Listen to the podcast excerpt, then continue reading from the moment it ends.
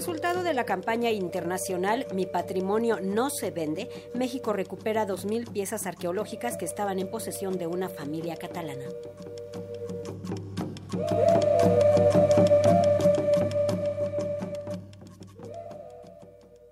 Desde que comenzó la campaña de devolución de patrimonio cultural Mi patrimonio no se vende, que el gobierno de este país ha impulsado en otras naciones, sobre todo en las europeas, se ha conseguido repatriar a México casi 6.000 piezas arqueológicas e históricas, cifra a la que ahora se sumarán otros 2.000 objetos prehispánicos que devolverá una familia catalana, por lo que los esfuerzos en ese sentido no son estériles, aseguró en entrevista la secretaria de Cultura Federal Alejandra Frausto. Es un avance. Sería muy inocente decirte que pensaba que se iban a cancelar en masa todas las subastas, pero no vamos a cejar. Esto de poner la voz en alto, sobre todo en Europa, no ha sido estéril. Si bien no se han cancelado las subastas en París, sobre todo, sí se canceló un par en Europa, pero ha despertado la conciencia de muchos otros. Y eso es lo que ha valido la pena. Estamos por recibir 2.000 piezas que una familia catalana que prefiere guardar el anonimato entrega al consulado para repatriar por la campaña,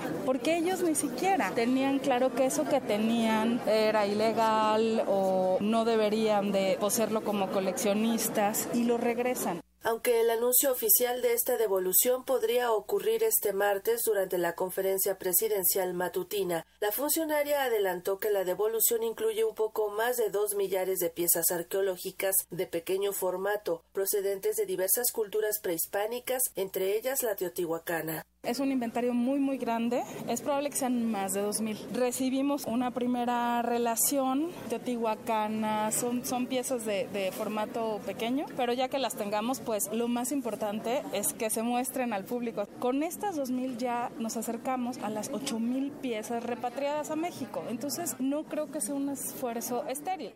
De acuerdo al informado por la Secretaría de Cultura, actualmente se lleva a cabo una serie de colaboraciones interinstitucionales, tanto a nivel nacional como internacional, para asegurar la protección del patrimonio cultural de México. Hay un trabajo de cooperación y un trabajo interinstitucional que está avanzando.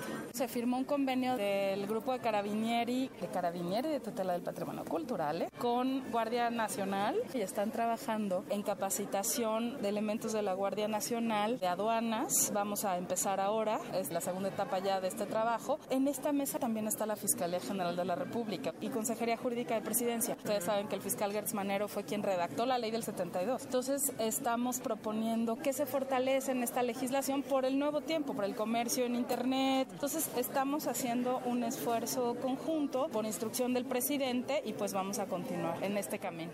Para Radio Educación, Sandra Karina Hernández.